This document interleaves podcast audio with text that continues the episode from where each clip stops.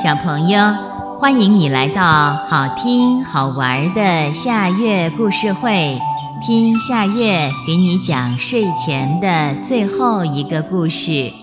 你准备好了吗？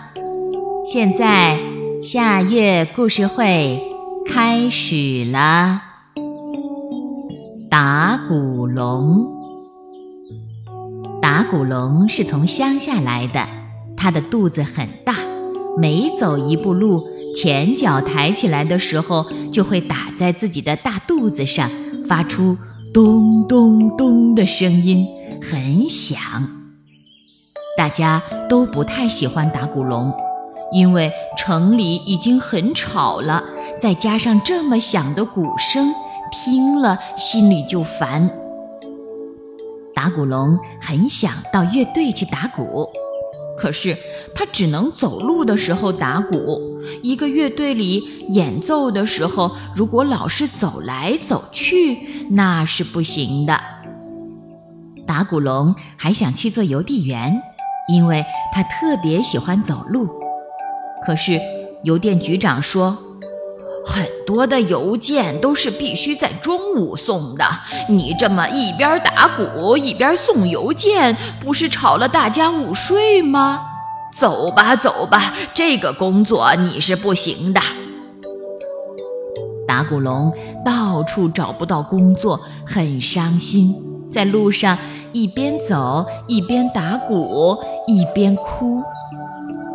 这时候，一只小乌龟正在过马路。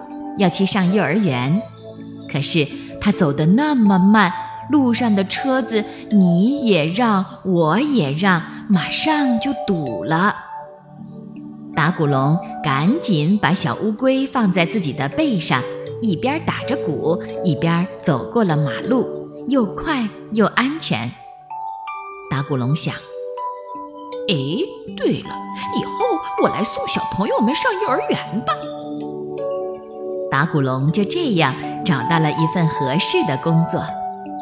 每天早上七点半，打鼓龙就一面打着鼓，一面挨家挨户地把要上幼儿园的小朋友接来，放在自己的背上送到幼儿园去。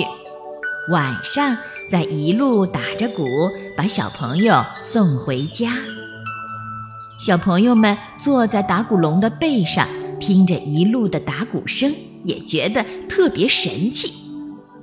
时间长了，走路的人和开车的人，只要一听到打鼓龙的鼓声，就知道那是有小朋友的地方。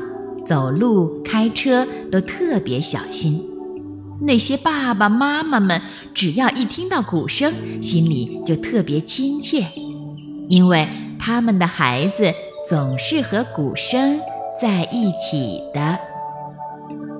小朋友，这个故事的名字是《打鼓龙》，这也是今天的最后一个故事。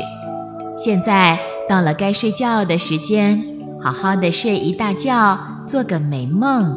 我们明天再见啦，晚安。